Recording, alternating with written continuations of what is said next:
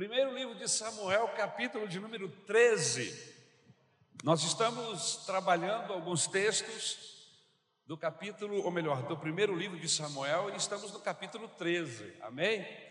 E a cada capítulo que lemos e trabalhamos a mensagem, sempre nos surpreendemos com as nuances do texto e a maneira como o Senhor nos ajuda na aplicação desse texto ao nosso cotidiano. Quero convidar você para abrir a Bíblia no primeiro livro de Samuel, no capítulo 13, a partir do versículo 1. O tema da nossa, da nossa mensagem esta noite é Alcançando vitórias que permanecem. Amém? Muito bem. Alcançando vitórias que permanecem. Eu espero que não haja nenhum erro aí na, na nossa eh, no nosso esboço, mas se houver, os irmãos nos perdoe, não houve tempo nem de fazer a correção, amém? Mas que Deus nos ajude em nome de Jesus. Vamos lá ao texto, amém? O texto bíblico diz assim: Saul tinha 30 anos de idade quando começou a reinar e reinou sobre Israel 42 anos. Saul escolheu 3 mil homens de Israel, dois mil ficaram com ele em Micmas e nos montes de Betel e mil ficaram com Jonatas em Gibeá de Benjamim. O restante dos homens ele mandou de volta para as suas tendas. Eu posso fazer uma observação? Esse PA aí atrás está funcionando? Corta esse PA, eu acho que é ele que está fazendo esse. Nós temos dois, né? Corta esse PA aqui, ó. Que aí eu acho que ele está batendo lá e voltando. Pelo menos essa é a minha impressão. Deixa só esse aqui de cima. Isso. Olha, deu uma melhorada. Tira esse PA aí, por favor. Obrigado, querido. Isso, vocês vão ver isso daqui, porque é o que eu estou ouvindo. Amém? Tira esse daí de cima, por gentileza. Está dando um eco muito grande aqui. Muito obrigado. Amém? Vamos voltar aqui, versículo 3. Jonatas atacou os destacamentos dos filisteus em Gibeá, e os filisteus foram informados disso. Então Saul mandou tocar a trombeta por todo o país, dizendo: Que os hebreus fiquem sabendo disto. E todo Israel ouviu a notícia de que Saul tinha atacado o destacamento dos filisteus, atraindo o ódio dos filisteus sobre Israel. Então os homens foram convocados para se unirem a Saul em Gilgal. Os filisteus reuniram-se para lutar contra Israel com três mil carros de guerra, seis mil condutores de carros e tantos soldados quanto a areia da praia. Eles foram a Micmas, a leste de Bet-Aven, e lá acamparam. Quando os soldados de Israel viram que a situação era difícil e que o seu exército estava sendo muito pressionado, esconderam-se em cavernas e buracos, entre as rochas e em poços e cisternas Alguns hebreus até atravessaram o Jordão para chegar à terra de Gade e de Gileade. Saul ficou em Gilgal, e os soldados que estavam com ele temiam, tremiam de medo. Ele esperou sete dias, o prazo estabelecido por Samuel. Mas este não chegou a Gilgal, e os soldados de Saul começaram a se dispersar. E ele ordenou: Tragam-me o holocausto e os sacrifícios de comunhão. Saul então ofereceu o holocausto. Quando terminou de oferecê-lo, Samuel chegou e Saul foi soldado. Perguntou-lhe Samuel: O que você fez? Saul respondeu: Quando vi que os soldados estavam se dispersando, que não tinha chegado no prazo estabelecido e que os filisteus estavam reunidos em Micmas, pensei: Agora os filisteus me atacarão em Gilgal, e eu não busquei o Senhor. Por isso senti-me obrigado a oferecer o holocausto. Disse Samuel: Você agiu como tolo, desobedecendo ao mandamento que o Senhor, o seu Deus, deu a você. Se tivesse obedecido, ele teria estabelecido para sempre o seu reinado sobre Israel. Mas agora o seu reinado não permanecerá o Senhor procurou um homem segundo o seu coração e o designou líder de seu povo, pois você não obedeceu ao mandamento do Senhor. Então Samuel partiu de Gilgal e foi a Gibeá de Benjamim, e Saul contou os soldados que estavam com ele. eram cerca de 600. Saul e seu filho Jonas, acompanhados de seus soldados, ficaram em Gibeá de Benjamim, enquanto os filisteus estavam acampados em Miquimás. Uma tropa de ataque saiu do acampamento filisteu em três divisões. Uma foi em direção a Ofra e nos arredores de Saul, de, de Sual. Outra em direção a Bet-Horon. E a terceira em direção à região fronteiriça de onde se avista o vale de Zebuim diante do deserto. Amém? Senhor, muito obrigado, que a tua misericórdia, o teu amor nos envolva e que esta noite possamos tirar desse texto lições preciosas para o nosso dia a dia. Muito obrigado, meu Salvador, porque temos a tua igreja reunida. Temos aqui diáconos que nos ajudam, Senhor, na manutenção do culto. Muito obrigado porque temos todo um grupo, Senhor, que trabalha para sonorizar, para iluminar, Senhor, e para jogar essas imagens deste culto para fora do templo. Eu quero te louvar por essa equipe, no nome de Jesus. Amém. Alcançando vitórias que permanecem. Deixe-me fazer uma recapitulação de alguns eventos que, com certeza, quando eu falar, vocês se lembrarão. No mês 4 do ano de, mil, de 2017, o Brasil foi surpreendido com a notícia de que uma construtora brasileira de fama internacional, a construtora Odebrecht, estava no centro do maior escândalo de corrupção do Brasil. As investigações da Polícia Federal levaram à prisão parte da diretoria desta empresa. Vocês devem se lembrar disso. A Polícia Federal deflagrou, no meio deste mês, dia 14, a Operação Desvide 19, para investigar desvios na aplicação de recursos ou recursos que deveriam ser destinados ao combate à pandemia do novo coronavírus. Esta investigação envolve parlamentares, tanto senadores como deputados. Em todo tempo, a todo momento, nós ouvimos de atletas no mundo e no Brasil que foram banidos ou desclassificados do Comitê Internacional por uso de drogas e anabolizantes. Recentemente, uma atriz de novela muito conhecida de todos foi afastada de um, do seu papel por constantes escândalos, brigas. Ela tinha um relacionamento muito difícil com seu marido. E eles se esmurravam. E ambos usavam drogas. Pastor, que monte de notícia é essa que o senhor trouxe de um passado mais distante, de um passado mais recente? Eu quero chegar, quero dizer a você esta noite que tudo isso que eu falei até agora eu não tirei de uma, um livro de conto de fadas.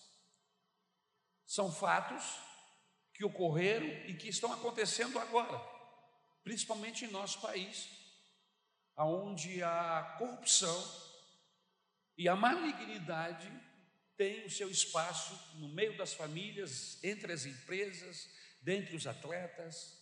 Aonde tiver um ser humano, ali haverá possibilidade da corrupção, do engano, da mentira, da violência e vai por aí.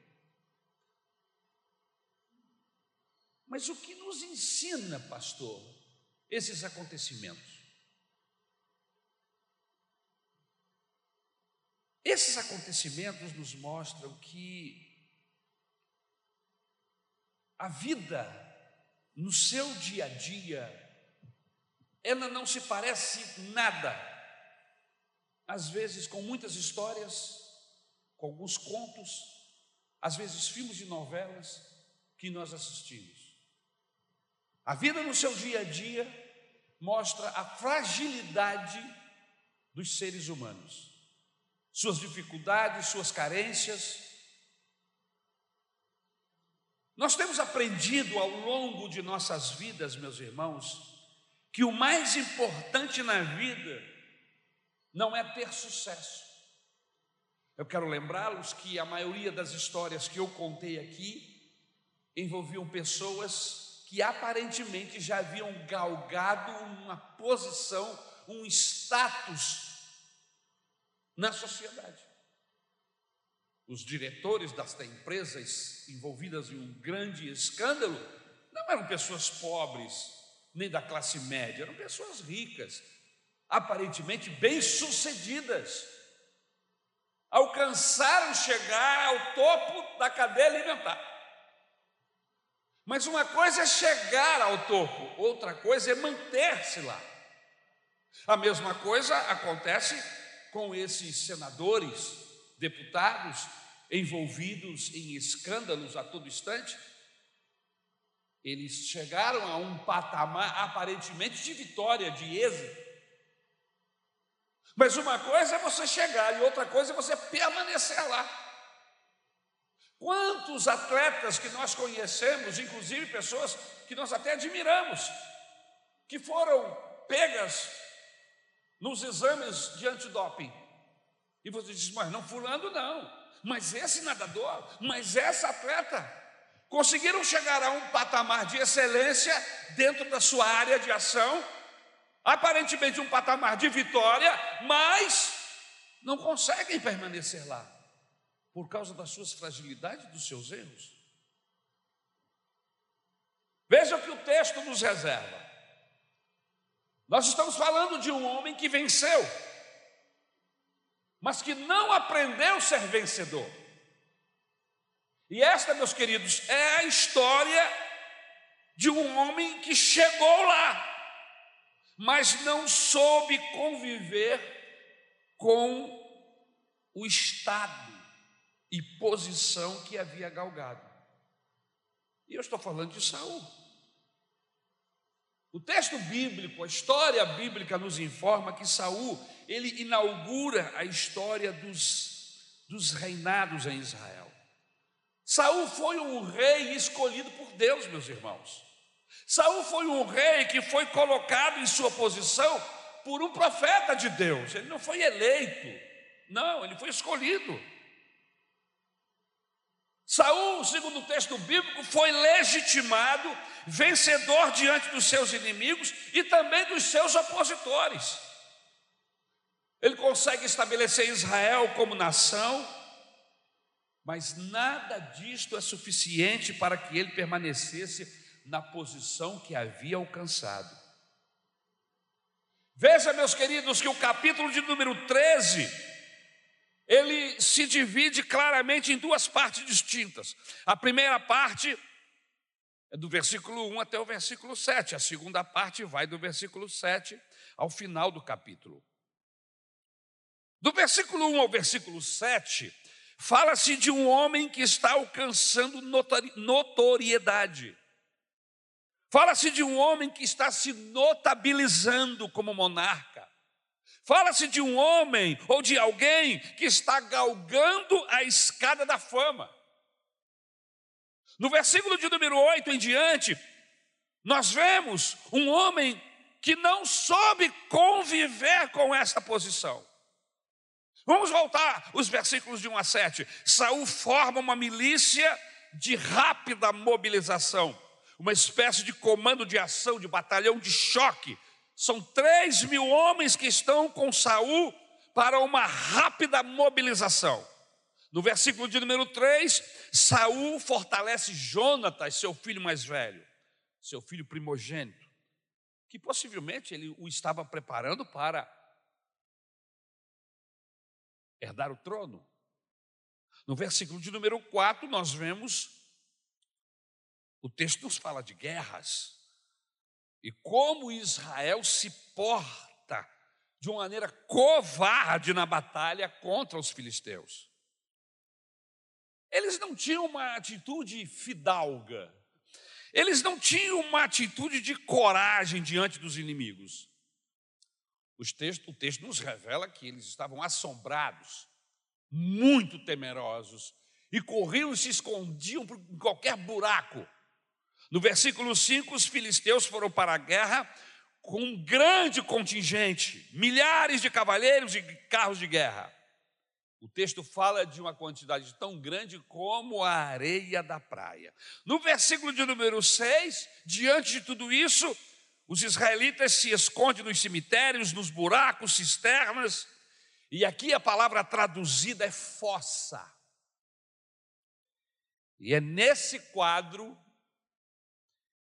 que o líder, que Saul teria que se posicionar e chamar para si a responsabilidade e mostrar que ele era o rei que a nação precisava e esperava. Mas não. Saul começa o seu declínio. Saul começa a cair. E o pior, ele não sabe lidar com aquilo, com aquela situação. Ele tem nas mãos um problema e não sabe como solucioná-lo. E o grande desafio que temos aqui esta noite, meus, meus irmãos, é justamente esse. Não é só chegar ao topo, não é só vencer, mas o desafio é nos mantermos lá como vencedores.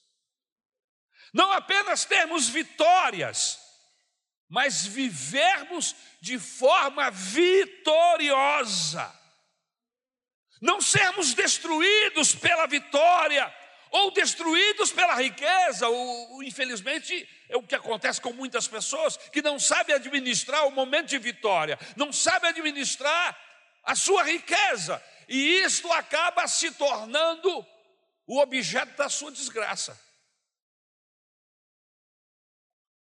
Saul não soube ser vitorioso. Mas por que, pastor? Por que que Saul caiu? Por que que Saul começa a cair?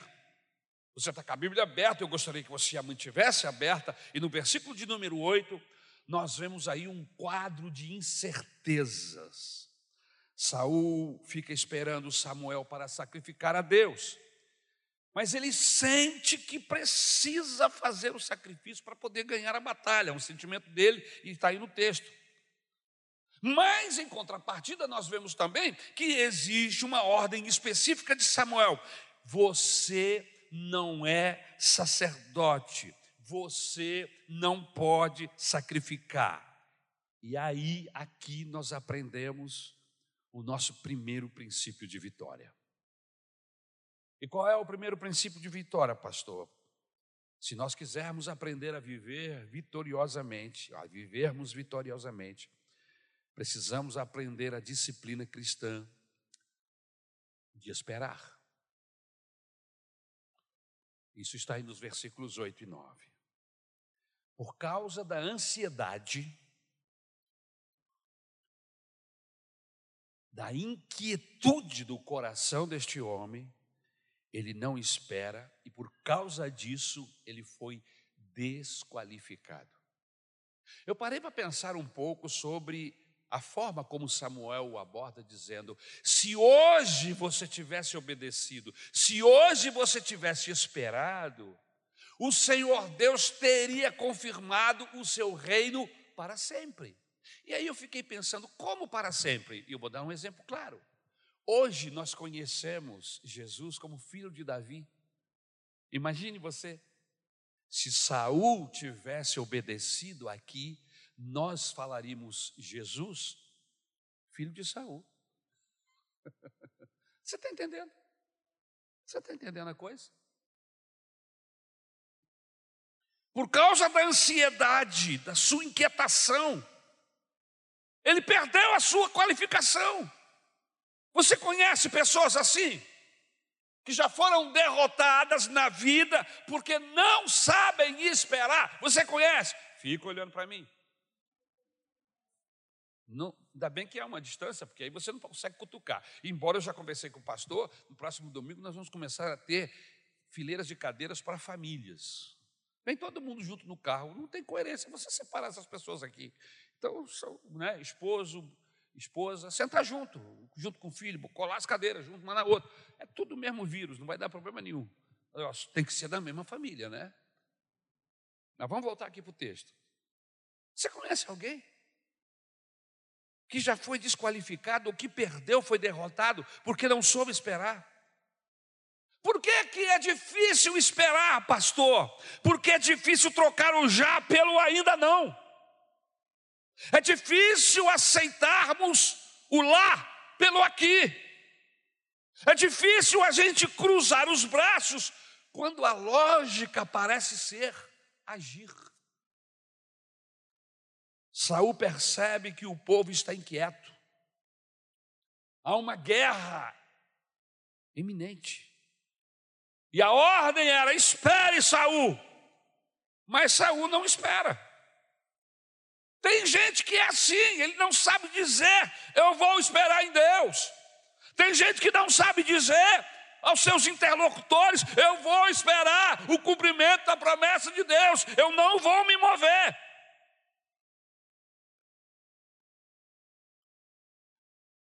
E aí você começa a meter os pés pelas mãos. Queridos, a espera é uma disciplina cristã. Eu queria que você repetisse isso. Dá uma olhadinha ver se a pessoa que está do seu lado aí agora, você pode falar com ele. Olha, a espera é uma disciplina cristã.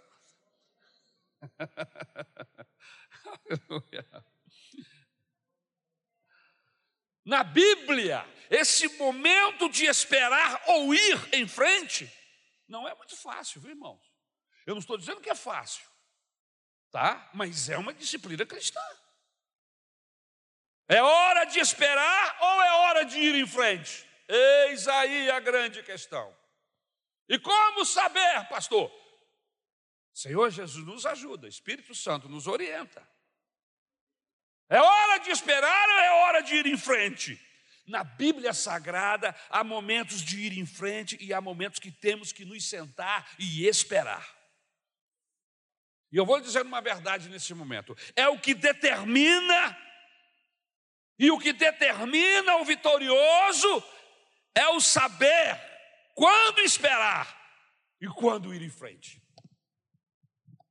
O indivíduo, a pessoa que consegue discernir esse momento de esperar e esse momento de ir, essa pessoa será vitoriosa na sua vida.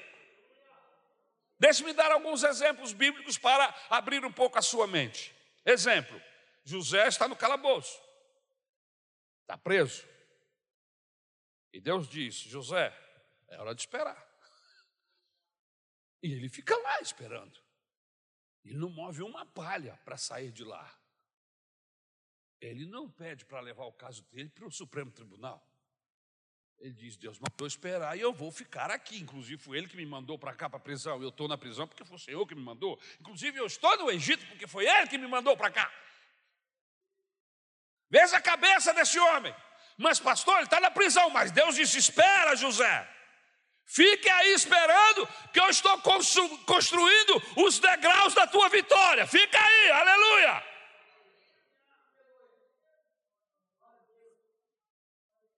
Moisés está diante do Mar Vermelho. Deus diz: Moisés, por que parou? Parou por quê? Diga ao povo que marche, Moisés. O povo está confuso, não sabe o que fazer. Não é hora de parar, é hora de caminhar, Moisés. Mas, meu Deus, como é que eu faço? Eu vou ou eu fico? Aleluia. Josué em frente às mulheres, muralhas de Jericó. Deus disse: Josué, você vai dar a volta. Sete dias. E no sétimo dia, sete voltas. Só depois é que a gente vai ver como é que vai ficar a coisa. E lá vai Moisés, Josué, todo dia o povo dando a volta em torno da, da muralha. E o pessoal falou assim: pô, o sol do deserto deixou essa turma doida. Já é o sétimo dia que eles vão aqui, dão uma volta e vão embora. Não move uma palha, não atira uma flecha. Deus disse: só dá a volta, não faça nada. Mas aí no sétimo eles deram mais um. Falou, tem uma coisa errada. Todo dia eles vêm aqui e dão uma volta e vão embora. Hoje, já, sete dias, eles deram mais uma, e mais uma, e mais uma, e mais uma.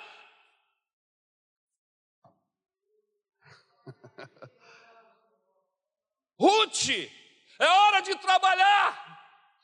Não é hora de ficar em casa com a sua, com a sua uh, uh, sogra. Sai de casa porque eu já tenho tudo preparado. Aleluia. Já havia um campo preparado, já havia o coração de um homem preparado. Ruth não sabia de nada, mas Deus já tinha tudo preparado. É hora de ficar ou é hora de ir? Para Davi, a hora de ir em frente é vencer o gigante. Todo mundo parado, todo mundo se acovardando, todo mundo com medo. E aí chega um menino Davi e olha para o gigante e diz: Não, não é hora de parar, é hora de guerra. E ele pega as pedrinhas, coloca no alforje, chega lá plum, plum, plum, e acaba com o gigante. Tem hora de parar e tem hora de ir em frente. Saber essa hora é o que nos faz vitorioso. A Bíblia Sagrada diz que Jesus sempre sabia a hora. Aleluia. Jesus dizia assim: as pessoas vinham com pressão em cima dele e diziam: calma, não está na minha hora ainda. Ele sabia a hora. Ele andava no time de Deus. Esse é o segredo da vitória. Aleluia. Tinha hora que ele dizia que não é a minha hora, né? E houve momentos que Jesus disse: Vamos, porque é chegada a minha hora. Aleluia. E como é que a gente sabe a hora, pastor? Na Bíblia tem algumas coisas que a hora é sempre já. Tem algumas coisas, alguns textos, alguns ensinamentos, alguns princípios que a Bíblia diz assim: é já, não é para esperar, é agora. Do que, que o senhor está falando, pastor?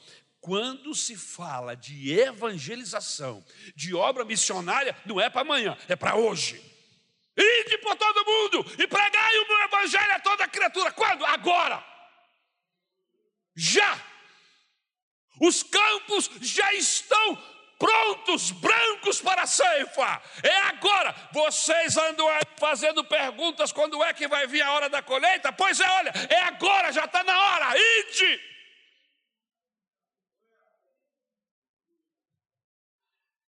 É o que diz João capítulo 4, versículo 35. Aleluia. Provérbios capítulo 10, versículo 5 diz assim: Aquele que faz a colheita no verão é filho sensato, mas aquele que dorme durante a ceifa é filho que causa vergonha. Ou seja, a pessoa está com as horas trocadas, né? Está descansando na hora errada, está.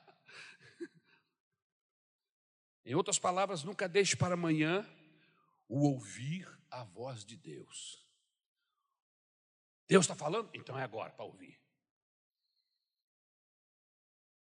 Vou abrir meu ouvido, vou abrir meu coração, por quê? Porque Deus está falando. Não, mas Ele pode falar amanhã, não. Deus está falando hoje, para nós, hoje, agora. Eu preciso ouvir a Sua voz. Por isso, se o Senhor falar com você hoje, ouça a sua voz e faça o que tem de ser feito hoje. Não deixe para amanhã. A Bíblia diz que você pode dispor desse tempo que você quer para pensar. Diz? Não. Quando a questão é ouvir a voz de Deus, quando a questão é salvação, não há tempo a perder. Por que eu estou falando isso? Porque eu sempre ouço algumas pessoas dizer: não, hoje não. Amanhã, eu sou muito novo, eu estou fazendo um curso, eu estou fazendo um curso de inglês, eu estou desempregado, eu estou empregado, eu vou me casar. Aquela velha história de sempre, agora não. E Deus está dizendo: é agora. Porque o amanhã não nos pertence. Então, enquanto é dia, aleluia, enquanto a gente sabe que é hoje, busca Deus. Se a porta da salvação se abrir hoje, entre por ela, não deixe para amanhã, porque pode ser que não haja outra oportunidade. Hebreus capítulo 4, versículo 7 diz assim: Por isso Deus estabelece outra vez um determinado dia chamado hoje, ao declarar muito tempo depois, por meio de Davi, de acordo com o que fora dito antes: Se hoje vocês ouvirem a sua voz, não endureçam o coração. Ou seja, nunca deixe para o amanhã o ouvir. A Bíblia diz que todo homem seja tardio para falar e pronto para ouvir. Quando devemos esperar em nossas vidas, pastor? Espere todas as vezes que você for entrar em uma nova experiência espiritual, sem antes testar os espíritos. Todas as vezes que você for entrar em uma experiência espiritual, puxe o freio de mão até o queixo. E o texto bíblico diz: teste, veja se isso é de Deus mesmo. Peça discernimento. Não vai entrando com o peito aberto, porque pode ser que você dê com os burros na água. Isso é um ditado antigo, né? Provérbios 20, 25 diz assim: é uma armadilha consagrar algo precipitadamente e só pensar nas consequências depois que se fez o voto. Então eu tenho que entrar com o pé atrás. Mas foi o guru que mandou pastor. Foi o missionário. E ele até usa a Bíblia. Ponha os dois pés atrás. Tenha cuidado com toda e qualquer experiência espiritual sem antes testar biblicamente a veracidade dessas experiências. Nós temos pessoas que até poucos dias atrás estavam sentadas aqui, mas aí entram na internet e ficam, me perdoe a expressão, vagabundando, buscando a quem possa tragar. E quem busca? todo tipo de informação. Até o que não se está procurando, você acaba achando. E aí, essas pessoas acharam o quê? Acham pessoas desequilibradas, espiritualmente falando, biblicamente falando, que não analisam os textos bíblicos com exegese, não têm o Espírito Santo e acabam enchendo a mente dessas pessoas com ideias loucas acerca do Evangelho. Agora, o interessante é que Paulo, Pedro, Tiago, João. Irmãos, eu não estou trazendo nada de novo aqui para você, você sabia disso, né? O evangelho que nós pregamos aqui é o evangelho muito antigo. É o evangelho do nosso Senhor Jesus Cristo, tem pelo menos 2022 anos. O evangelho que foi pregado por Pedro, por Paulo, por Tiago, por João, por Marcos e vai por aí, pelos pais da igreja. Não estou trazendo nada de novo. Mas acontece que existem umas pessoas que começaram a descobrir uma nova maneira de ler a Bíblia. Ontem eu estava ouvindo um desses indivíduos em um debate, e ele dizia: Você tem que aprender a ler a Bíblia de forma linear. E eu falei: Poxa, mas eu já leio a Bíblia de forma linear. Eu não leio a Bíblia separando versículo por versículo, nem capítulo por capítulo. Eu apenas uso os capítulos e os versículos para localizar os textos. Até porque, como é que eu vou preparar uma mensagem e poder dizer o texto para você, se eu não tenho como identificá-lo. É como um livro que você só tem os capítulos. E para você achar uma frase ou achar qualquer um pensamento interessante, você tem que sair lendo e, e grifando. A Bíblia, graças a Deus, foi muito sabiamente dividida, e com isso eu consigo trabalhar dentro dela um livro enorme como esse, através dos capítulos e versículos. Mas eles, as pessoas acham que esses capítulos e esses versículos foram colocados aí para que os pastores possam manipular a igreja. E tem um monte de gente que entram, que absorvem e que se tornam como esses tais. Abandonam as igrejas, abandonam a igreja, se desviam do caminho do Senhor e acham que nós estamos desviados.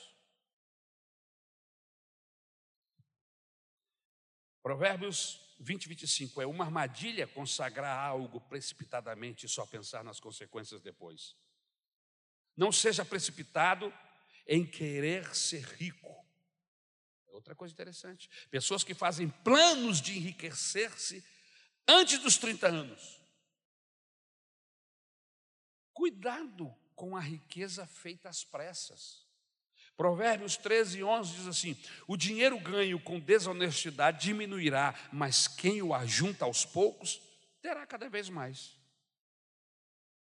Mas o que ajunta com a força do seu trabalho terá aumento. Primeira carta de Paulo a Timóteo, capítulo 6, diz assim: Muitos na ânsia da riqueza fizeram de suas vidas um naufrágio. O texto está dizendo: espere, Saul. Mas Saul foi derrotado porque não soube esperar. Samuel está dizendo: espere, Saul.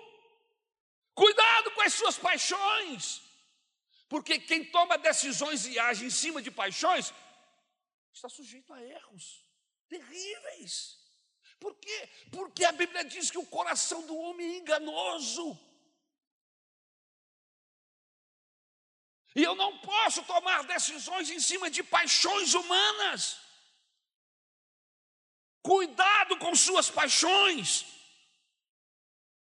Um homem apaixonado, uma mulher apaixonada, pode fazer qualquer loucura.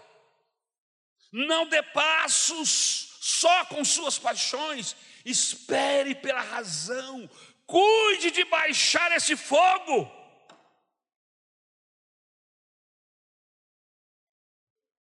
A paixão desenfreada destrói uma vida. Provérbios 14, 29. O homem paciente dá prova de grande entendimento, mas o precipitado revela a sua insensatez. E isto, meus queridos, não é só nas relações humanas, não, interpessoais, não. Eu estou falando de negócios, compras de terrenos, de casas, de veículos, mudanças de estado, mudanças de país. Cuidado, não se deixe levar pela paixão, espere pela razão, espere por Deus. Saul, peraí, Saul.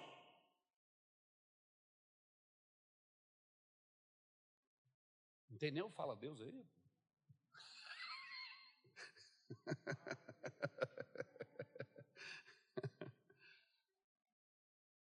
Deixa Deus iluminar você. Não saia correndo. Consulte. Converse com a esposa. na família, compartilha. Na multidão de conselhos há sabedoria.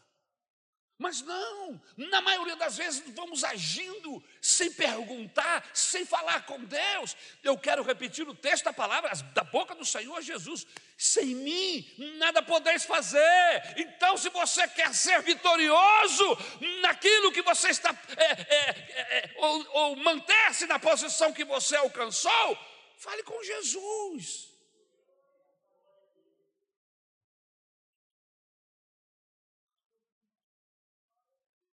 Na igreja nós não podemos fazer nada com paixão, irmãos. É com coração e com razão, guiado pelo Espírito Santo. Existem situações na igreja, às vezes, que eu vejo, pessoas que, que entram em determinadas questões, determinadas batalhas, que viram uma paixão. E ele não mede as consequências, ele não consegue enxergar o que pode acontecer por causa daquele posicionamento dele. E aí ele se perde no processo. E aí ele perde a família. Ele perde os amigos, ele perde a igreja, ele perde Deus, porque Deus, Deus não entrou nesse processo.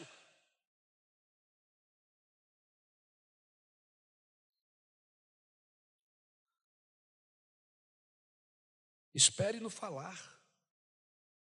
Falar demais, falar besteiras, o meu avô dizia assim: quem fala muito dá bom dia a cavalo. Já ouviu essa?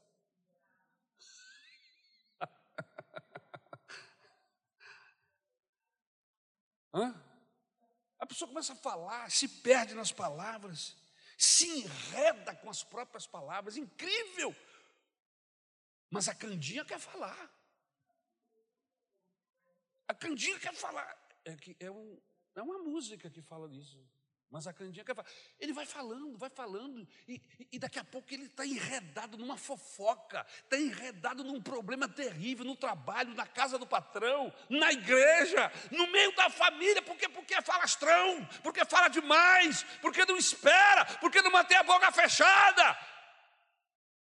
Eu vivo debaixo de oração, irmão. Eu falo assim: Deus, põe um guarda na minha boca, Senhor, porque eu sou falastrão, eu, eu quero falar. E aí o Senhor está me ajudando, eu estou mantendo a boca fechada. Só quero abrir a boca para pregar a palavra de Deus, para rir, para conversar.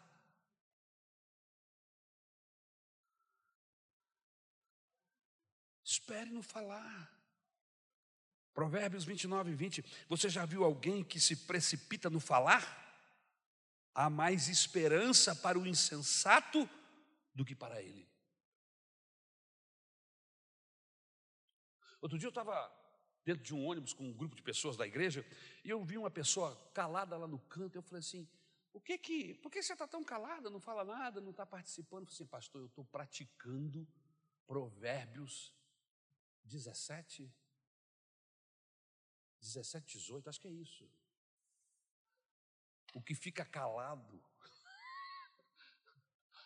passa-se por sábio.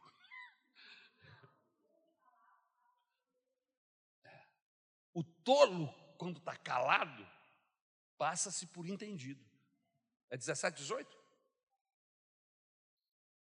A gente precisa praticar isso, irmãos. Eu vivo praticando isso o tempo todo, tem que praticar até aprender.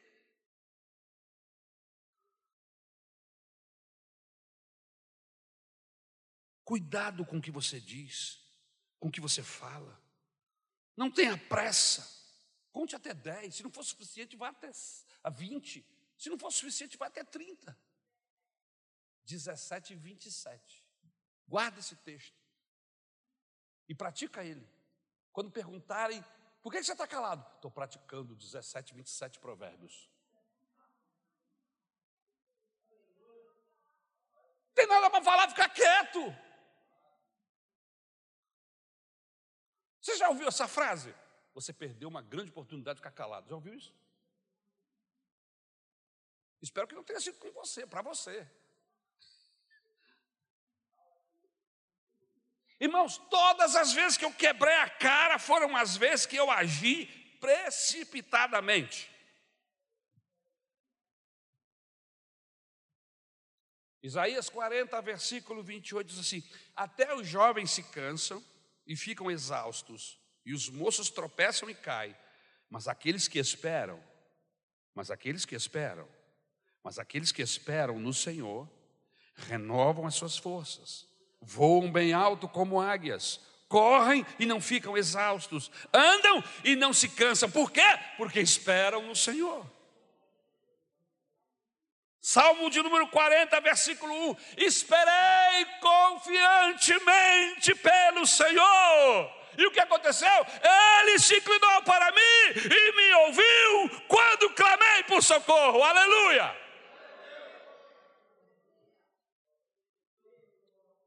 Saul se precipitou, mas você não tem que ser o Saul. Você espere. Veja o versículo 10. Ele mal termina de oferecer o holocausto, Samuel chega. Que tribulação. Ele ainda estava ainda enrolado ali com o fogo, com a. O Samuel chegou e eu. Saul, que fizeste, Saul? E aí vem o segundo princípio. Qual é o segundo princípio? Rapaz, estou com a mão gelada. Vou botar a mão na cabeça aqui, quase que Bom refrescar aqui. Segundo princípio, todos aqueles que querem não apenas chegar à vitória, mas em vitória, acho que tem uma vírgula aí, precisa se lembrar desse princípio. Qual? Haverá uma prestação de contas. A gente vai fazendo, vai fazendo, vai fazendo e acha que está tudo bem.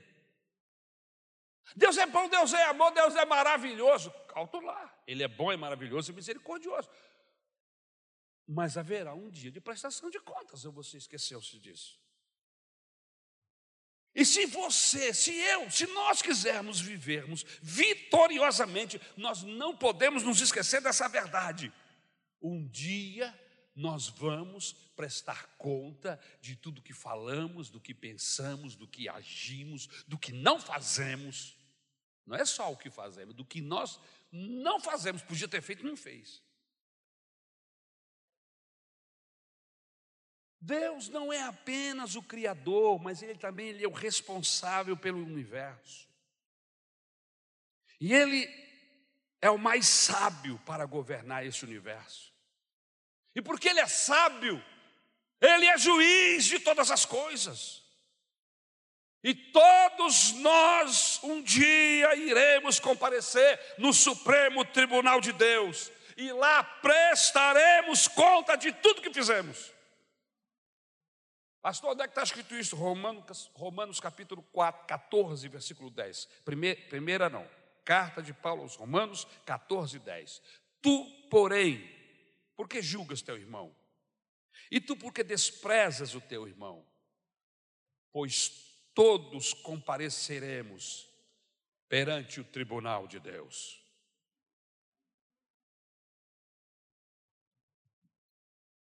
Ah, pastor, mas eu creio que tudo de errado que a gente faz, a gente paga aqui. Eu também. Estamos juntinhos.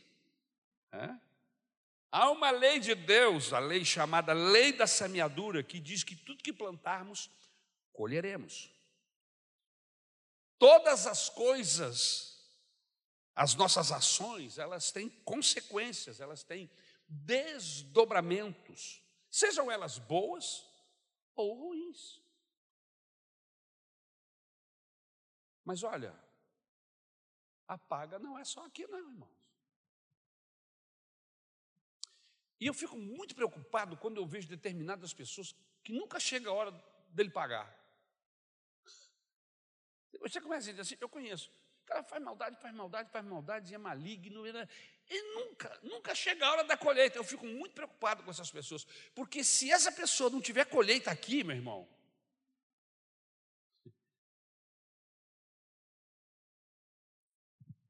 Aonde ele vai colher?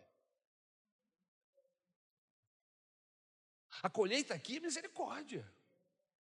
A colheita aqui é graça, é Deus trabalhando conosco, é Deus nos ensinando, é Deus nos moldando, nos dando oportunidade. Agora, se essa pessoa é tão malignamente cruel que ele nunca paga, nunca chega a colheita dele, irmão, inferno à vista, direto. sem baldeação.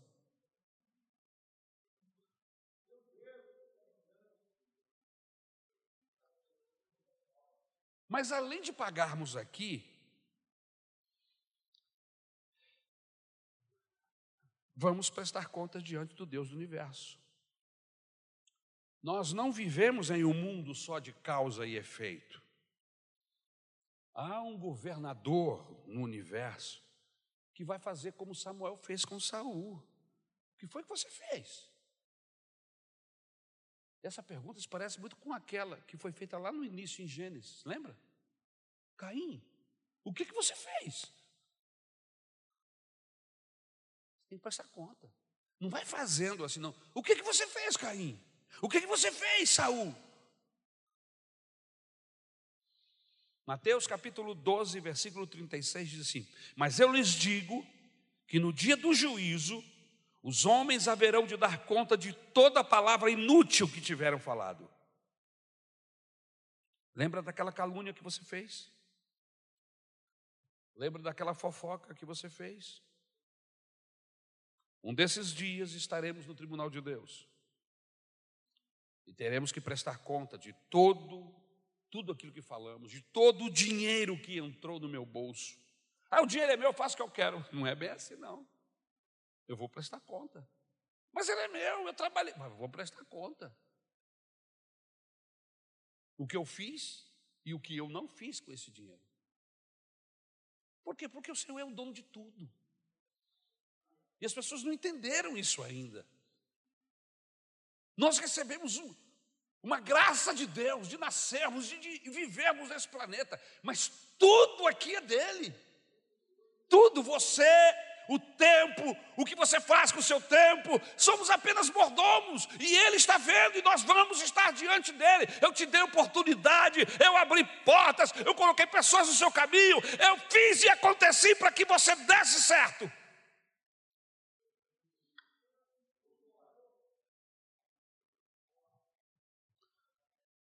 Nós, pastores, teremos que dar conta de todos os valores que entraram na tesouraria da igreja. É.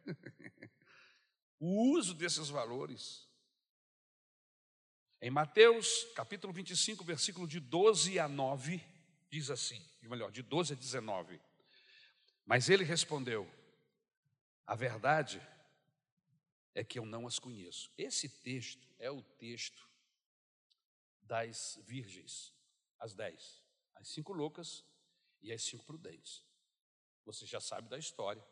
No meio da noite, as dez estavam juntas, todas tiveram sono e dormiram, e não se deram conta de que o noivo estava perto de chegar. Quando elas acordaram, porque todas dormiram, cinco se deram conta: o nosso azeite não vai ser suficiente.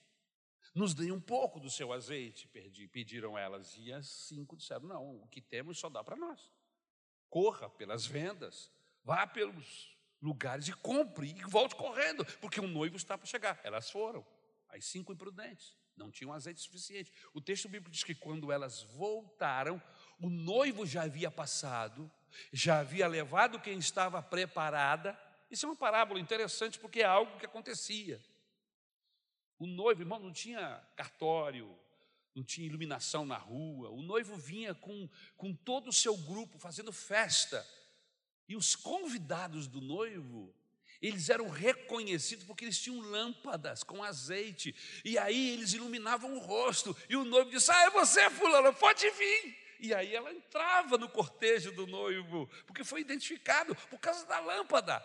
Mas as cinco que não tinham azeite, por causa disso, não tinham lâmpadas acesas, foram comprar. Quando voltaram, o noivo já havia passado com o seu grupo de festa. E elas correram porque elas sabiam mais ou menos aonde estava a festa. E elas bateram na porta. E diz o texto bíblico que o noivo disse: Quem são vocês? Eu não as conheço. Agora não é hora mais de vir. Eu já fechei a porta. Quem entrou está na festa, quem não entrou está fora dela. E Jesus diz assim: é assim que vai acontecer no dia da volta do filho do homem.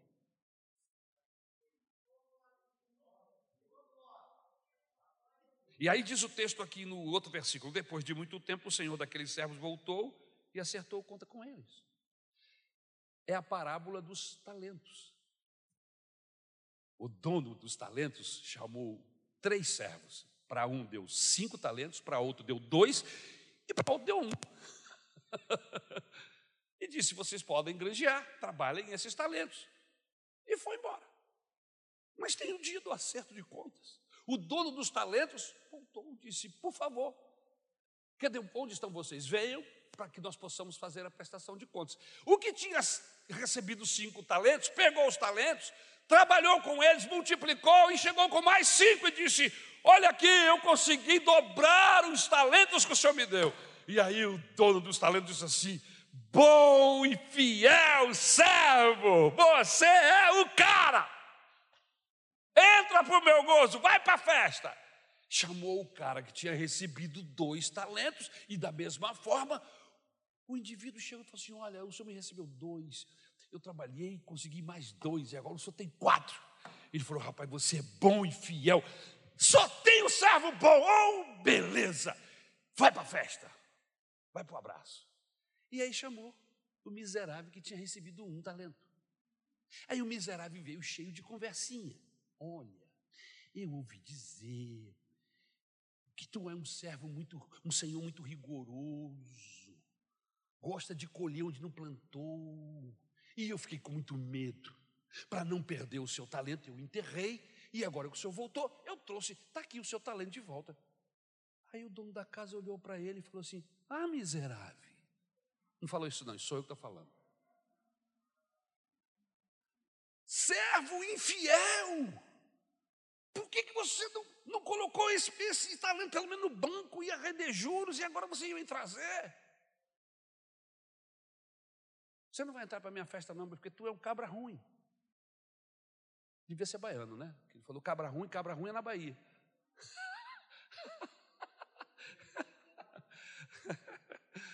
É, não, é só a expressão que é baiana, viu, irmão? Cabra ruim, cabra rim, que fala assim, né? Cabra rim.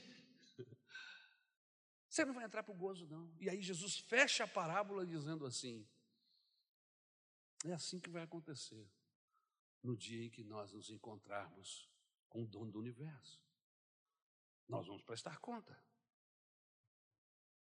Prestamos contas de todas as nossas ações, de todo o perdão que deixamos de dar, de todo pensamento bom e todo pensamento lascivo, de toda intenção má ou toda boa intenção do nosso coração. Todos nós compareceremos diante de Deus. Deus não está ausente, meus irmãos. Deus é justo juiz. E se ele é justo juiz, então nós vamos repetir as palavras de Abraão. E quais foram as palavras de Abraão? Não faria justiça o juiz de toda a terra? Todo presidente terá que prestar contas. Todo empresário, empreiteiro, milionário, homem e mulher, seja católico ou protestante, o Papa ou o pastor Ari, todos compareceremos diante do justo juiz. E a pergunta será a mesma: o que você fez? O que você fez? No texto, Saul começa a dar explicações. Se você abrir o texto aí no versículo 12, ele começa. Eu disse comigo: agora descerão os filisteus contra mim, a Gilgal, e eu ainda não obtive a benevolência do Senhor. E forçado pelas circunstâncias, eu ofereci holocaustos. Cheio de conversinha, né, mano? E aí, Samuel não é trouxa, não é bobo. A gente pensa às vezes que Deus é bobo, sabe? Que a gente engana Deus. Deus não é bobo. E Samuel tinha o Espírito Santo, assim. Você perdeu hoje, Saul. Se você tivesse obedecido, Saul, a história seria outra. E aí a gente entra no terceiro princípio. Se você quiser ser vitorioso na sua vida, não permita que suas derrotas signifiquem maldição divina ou que as suas vitórias signifiquem automaticamente a bênção de Deus. O texto bíblico diz que Saul estava apertado na batalha. E ele achou. Ele achou que estava em desagravo para com Deus. Deus não está ao meu lado. Deus não falou nada disso com ele. Foi ele que entendeu assim. E ele julgou que o seu aperto, aquela situação que ele estava vivendo, significava que ele estava debaixo de maldição de Deus. Você está apertado, você está doente, isto não significa que Deus tenha amaldiçoado você. Você está ganhando rios de dinheiro, isso não significa que Deus abençoou você. Por isso que é um lê do engano, esse grupo enorme no Brasil que anda pregando prosperidade. E aí, quando a pessoa tem muito dinheiro no banco, ele diz: Eu estou com a bênção do Senhor. Não necessariamente. Ele julgou que o seu aperto significava a maldição de Deus. Agora, se a gente pensar assim, dessa forma, todos os traficantes e todos os bicheiros do Rio de Janeiro são abençoados por Deus. Porque esses caras têm grana, irmão. todos os deputados e senadores, salvos os justos. Está difícil de achar, pode entrar lá com lupa. Mas eu acredito que haja gente honesta lá. Eu não conheço, mas eu acredito que haja.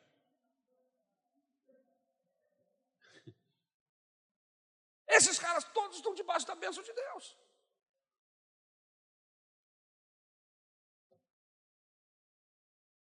E os crentes que servem a Deus na mesma cidade e são pobres e estão passando por necessidade, essa turma é o quê? É amaldiçoada. Estão debaixo do desagravo, da, da maldição. Julgamos que Deus não está conosco porque não temos aquilo que achamos que deveríamos ter. Veja só, irmãos. Você acha que deveria ter um carro melhor. E como você não tem um carro melhor, você diz: Não, Deus, não, eu estou debaixo de maldição, Deus não está me abençoando. Porque você queria ter um emprego melhor. E você sonha com esse emprego, e porque você não alcançou esse emprego ainda, aí você diz: Não, Deus, Deus não está comigo, eu não tenho ainda o emprego que eu gostaria de ter. Mas é assim que eu vou medir a minha relação com Deus? Se eu estou debaixo de bênção ou maldição, é dessa forma?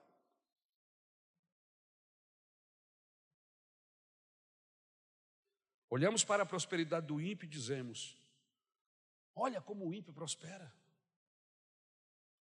E Deus não tem nada a ver com aquela prosperidade, irmãos. Da mesma forma, quando olhamos para o pobre, dizemos: Olha, Deus abandonou esse homem, essa família, essa mulher. É mentira. Saul achou que Deus não era com ele e precipitou-se. Mas ele estava errado. Não olhe para a evidência física para achar ou não que Deus está com você. Deus ama você. Aleluia.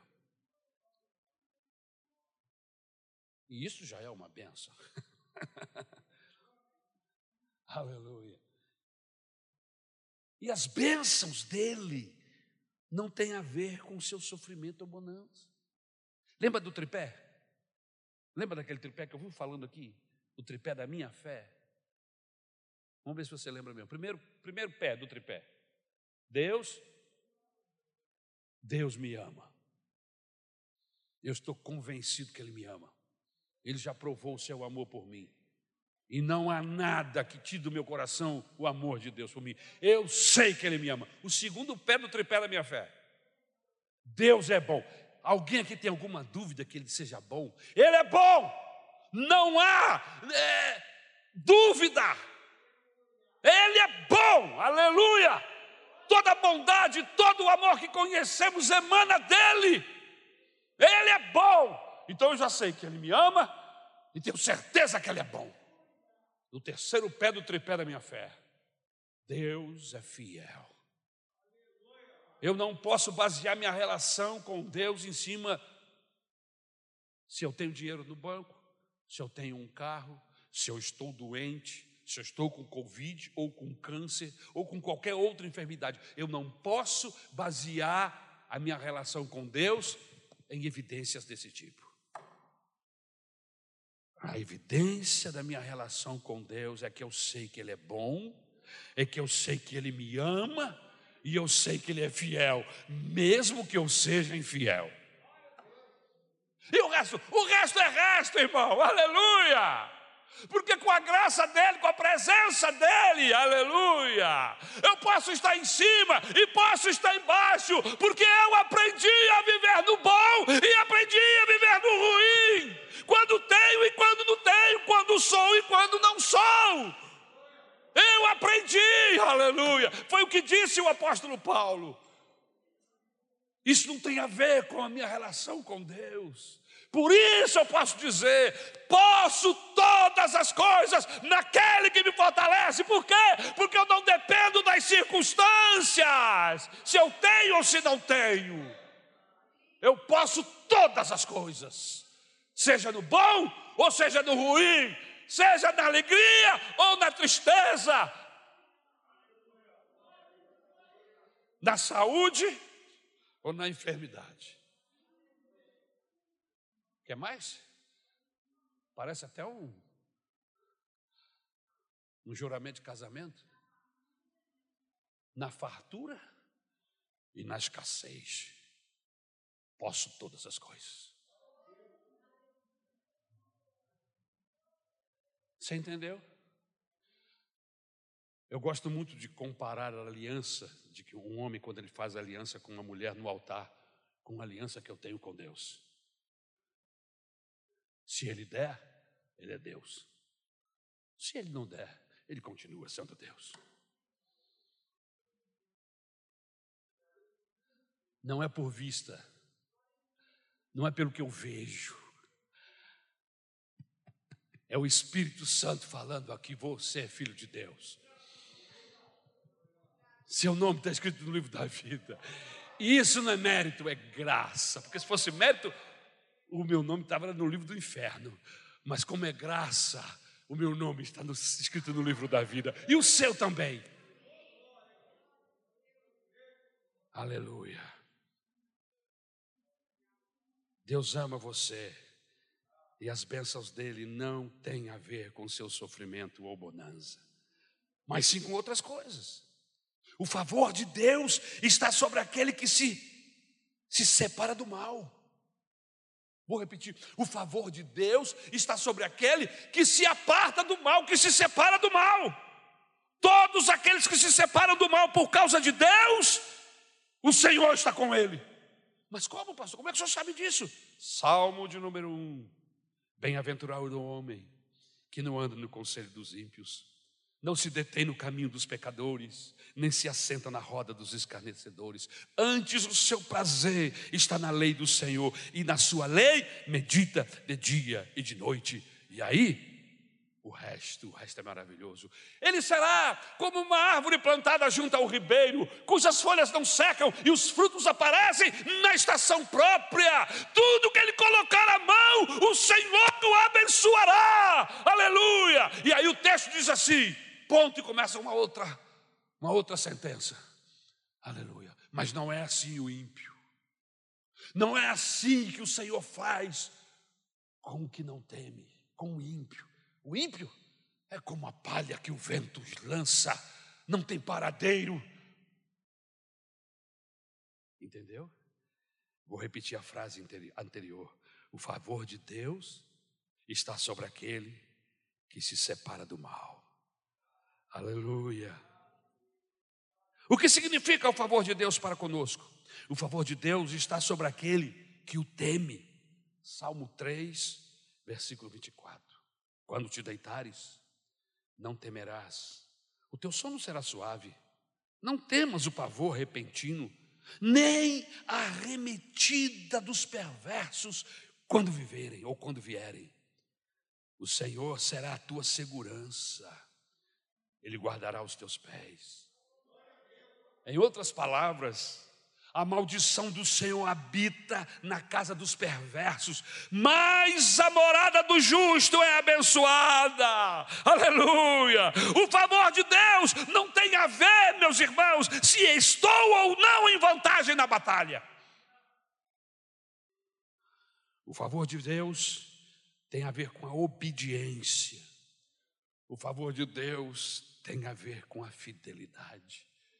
E Samuel olha para Saul e disse: Por acaso, Saul, Deus se agrada de sacrifícios? Você não entendeu ainda que é muito melhor obedecer do que sacrificar? Por acaso Deus anda feliz da vida com todos os sacrifícios que são lhe oferecidos? Não, ele requer obediência.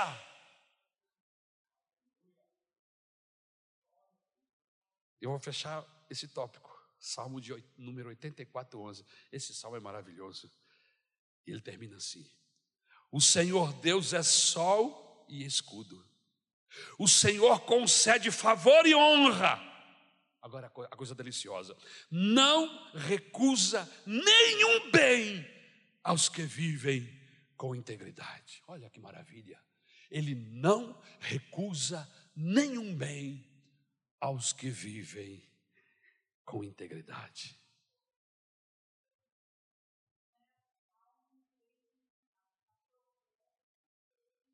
Obrigado. Depois a gente corrige. Valeu, querida. Jesus diz assim: Meus amigos são aqueles que guardam os meus mandamentos. Seus familiares estão aí fora, Jesus. Jesus estava conversando com um grupo. E aí veio a mãe, os irmãos, e queriam falar com Jesus. E alguém veio correndo e disse: Sua mãe e seus irmãos estão aí fora. Jesus, na mesma hora, olhou e disse: Minha mãe e meus irmãos são aqueles que que guardam as minhas palavras. Aleluia. E eu quero terminar dentro do período antes de nove e meia, nove e meia, no máximo a gente está terminando, irmãos. Quarta lição. No último tópico, graças a Deus.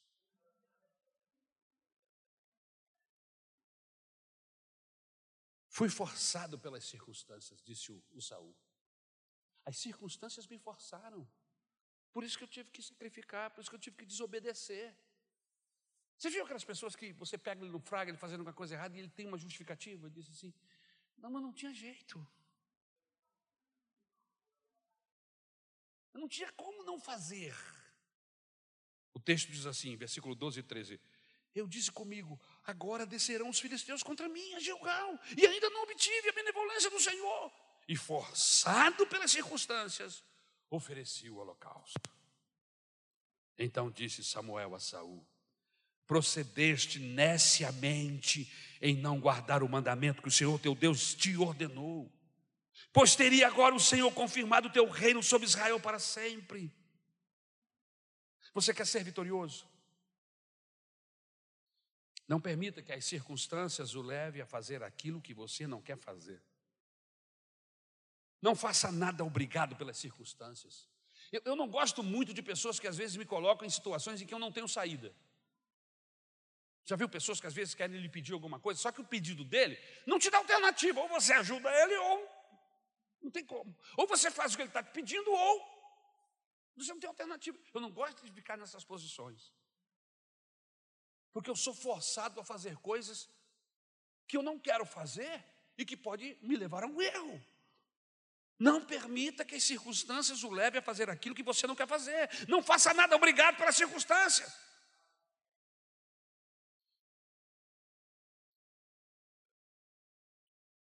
E esse é um elemento que determina uma pessoa extraordinária de uma pessoa ordinária.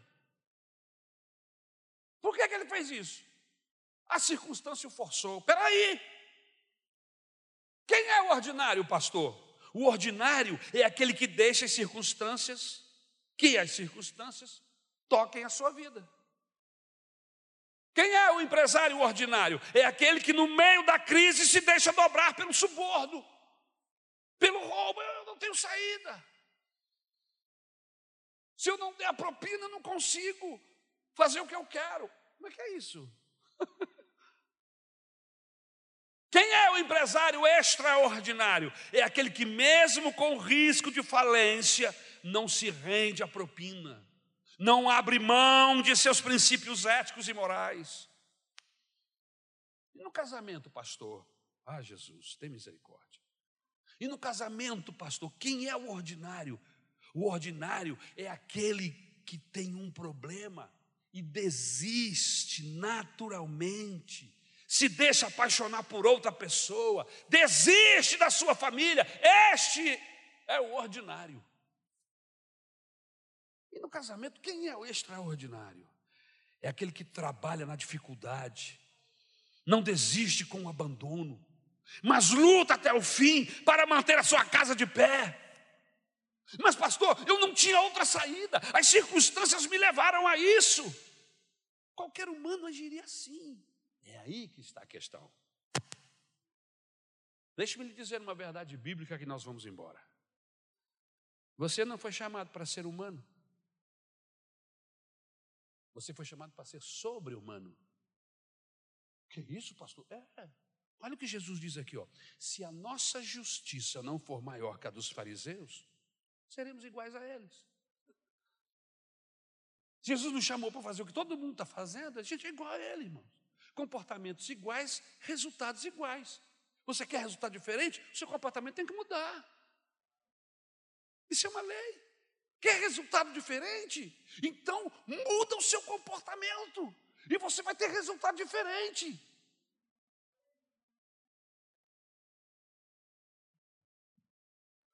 O normal na doença é blasfemar de Deus. Mas Jó mostra que ele não é um qualquer, que ele é extra, que ele é sobrenatural para louvar a Deus.